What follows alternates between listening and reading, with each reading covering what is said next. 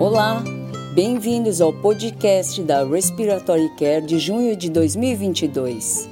A escolha do nosso editor deste mês é o trabalho de Trami e colegas avaliando o impacto de cuidados de terapeutas respiratórios no ambiente domiciliar nas taxas de readmissão de pacientes com DPOC. Eles conduziram um estudo pré-pós-intervenção comparando a readmissão de indivíduos com DPOC com intervenção de um terapeuta respiratório domiciliar operando como gestor de doença e antes desse programa de gestão de doença, as taxas de readmissão foram de 22% em 30 dias, em comparação com apenas 12% após a implementação do programa. Além disso, as taxas de readmissão em 60 e 90 dias também foram estatisticamente menores, reduzindo as taxas de readmissão em 20 e 30%, respectivamente. Eles concluíram que o manejo da doença, realizado por um terapeuta respiratório domiciliar, reduz efetivamente as taxas de readmissão. Baker contribui com um editorial de acompanhamento sugerindo que os custos de saúde podem ser reduzidos por meio de educação e prevenção da DPOC. Um exemplo do provérbio: um grama de prevenção vale um quilo de cura.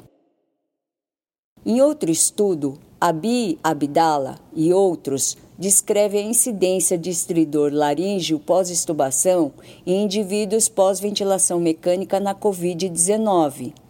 Nesta revisão retrospectiva, Abi Abdala e colegas avaliaram todos os indivíduos ventilados por mais de 48 horas e definiram o estridor laríngeo pós-estubação como estridor audível dentro de duas horas da estubação.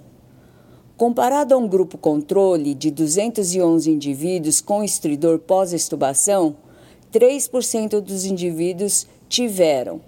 Os que seguiram a Covid-19 tiveram uma taxa de 23%. A Bia Abdala e colegas também observaram que esses pacientes tiveram maior carga viral nas secreções traqueais. O estridor pós-estubação também foi associado ao sexo feminino, posição prona e reintubação. Panguilinian e colegas fornecem comentários eles observaram que os indivíduos do grupo Covid-19 tiveram uma duração de ventilação três vezes maior que os pacientes controles e que metade recebeu posição prona em comparação com 3% dos controles. Eles sugerem que esses fatores são provavelmente muito mais importantes para a incidência de estridor pós-estubação do que a carga viral. Em outro estudo, Mo e colaboradores descrevem as práticas de ventilação durante o transporte aeromédico em uma revisão retrospectiva multicêntrica de 130 bases de registros. A coorte incluiu mais de 68 mil indivíduos, mas a altura dos pacientes foi documentada apenas em 6% dos casos encontraram volumes correntes maiores e pressões de platô mais altas em 75% das mulheres e 25% dos homens. O sexo foi um preditor independente de ventilação mecânica não protetora. Talvez mais importante é que mais de 90% dos indivíduos tiveram volume corrente definido empiricamente sem uma mensuração da altura do sujeito. Blakeman fornece um editorial de acompanhamento descrevendo uma infinidade de métodos para determinar a altura dos pacientes neste cenário e a oportunidade de melhoria do processo. Ele sugere que a proteção pulmonar comece no tempo zero da ventilação mecânica. Vitaca e colaboradores descreve o uso da reabilitação pulmonar em sobreviventes da Covid-19 com base na condição de admissão, eles alocaram os pacientes para aumentar os níveis de atividades de exercícios passivos, caminhada livre, exercícios de equilíbrio, exercícios de força e treinamento personalizado de resistência em ciclo ergômetro. Vitaca e colaboradores descobriram que a reabilitação pulmonar em pacientes internados foi progressivamente aumentada nos sobreviventes e que o treinamento em ciclo ergômetro foi viável em metade dos indivíduos. O impacto desses achados nos desfechos ainda requer mais estudos. Em outro trabalho, Harrison e colaboradores avaliaram retrospectivamente o prognóstico dos resultados em indivíduos que receberam oxigenoterapia domiciliar na DPOC e na doença pulmonar intersticial durante um período de sete anos. Em uma coorte de 384 sujeitos, 59% tinham DPOC e 49% receberam oxigenoterapia contínua, enquanto que 187 pacientes receberam inicialmente oxigenoterapia durante a deambulação. A sobrevida em 5 anos foi de 10% em indivíduos com doença pulmonar intersticial e 52% em indivíduos com DPOC. Harrison e colaboradores descobriram que, apesar da sobrevida muito baixa na doença pulmonar intersticial, poucos pacientes foram encaminhados para cuidados paliativos. Os autores sugerem encaminhamentos precoces para cuidados paliativos e melhor coordenação dos cuidados como área-chave para melhoria na prática clínica.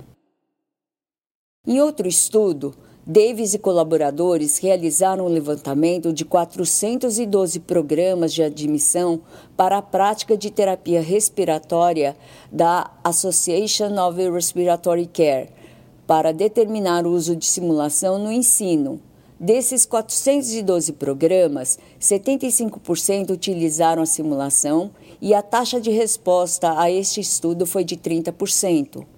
Davis e colaboradores também descobriram que, na maioria dos programas, o ensino-aprendizagem por simulação foi obrigatório e a quantidade de simulação deveria ser aumentada.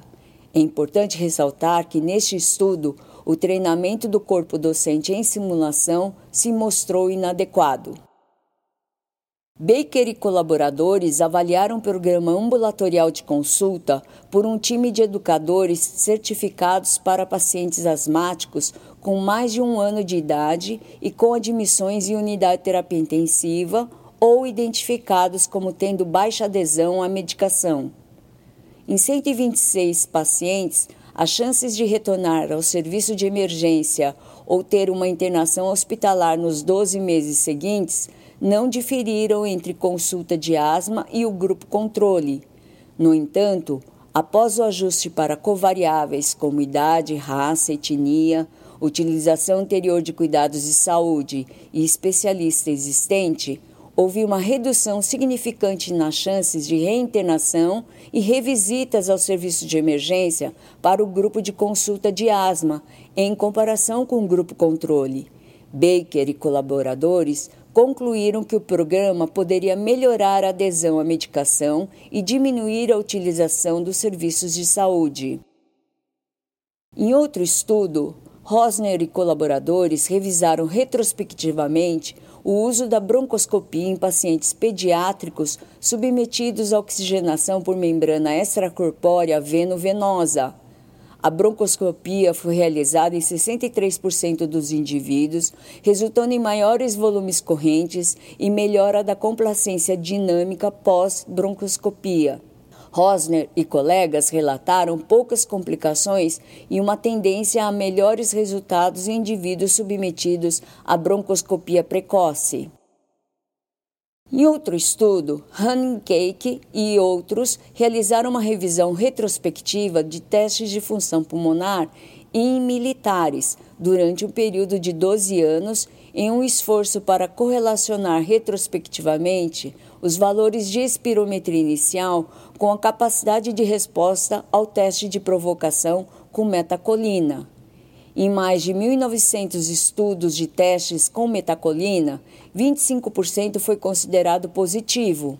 Os autores relataram que a espirometria basal prévia ao teste com metacolina se mostrou útil na avaliação da dispneia de esforço nesta população de militares.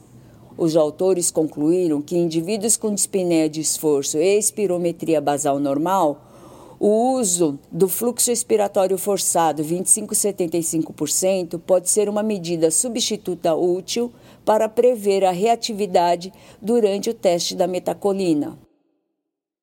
Baker e colaboradores avaliaram retrospectivamente as variações nos controles de qualidade biológica da espirometria em uma coorte de indivíduos para determinar o padrão para o coeficiente de variação.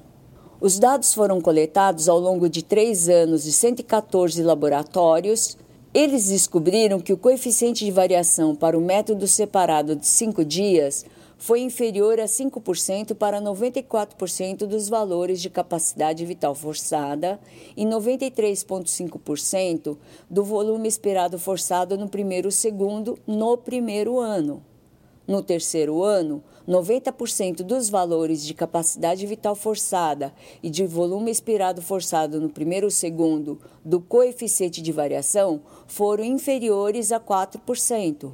Os autores, Baker e colaboradores, sugerem que valores aceitáveis do coeficiente de variação podem ser alcançáveis. Kubret e colegas contribuem com o ano em revisão e discutem as questões relacionadas aos cigarros eletrônicos, o uso de narguile e a vaporização relacionada à lesão pulmonar durante a pandemia da Covid-19. Os autores apontam que, em particular, fumar narguile continua a ser um problema de saúde pública preocupante com o um aumento em bares e locais de narguile, juntamente com a falta de regulamentação para fumo de narguile.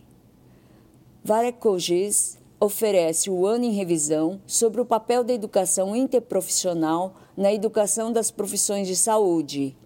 Esse autor sugere que existem oportunidades para educadores, pesquisadores, gerentes e médicos de terapia respiratória para descobrirem maneiras de desenvolver práticas colaborativas interprofissionais e impactar os resultados dos pacientes. Piraino foi convidado para realizar uma revisão sobre o princípio de operação da tomografia de impedância elétrica e o seu papel potencial no monitoramento de indivíduos ventilados mecanicamente. A tomografia de impedância elétrica é uma forma única de monitoramento que os terapeutas respiratórios precisarão dominar. Callet fornece um artigo baseado na primeira palestra anual da sessão Casmarec, intitulada Ventilação Mecânica na SARA, COVADES. Este artigo é uma revisão extensa de onde estamos com suporte ventilatório na SARA e o que o futuro nessa área reserva. Manino descreve a mudança na definição e percepção da DPOC com base em sua palestra De 2021. Este trabalho se concentra no tratamento futuro da DPOC e na importância da genética. Vosco contribui com um artigo sobre segurança das vias aéreas em pediatria e neonatologia com base em sua palestra em Kirtridge. E, finalmente, os trabalhos baseados nas palestras de honra na reunião anual da Respiratory Care representam revisões do estado da arte por especialistas reconhecidos. Até breve! Para receber o conteúdo deste podcast e de podcasts anteriores da revista, por favor visite nosso website em www.rcjournal.com. Você também poderá se inscrever no nosso website para receber os podcasts de futuros volumes da Respiratory Care.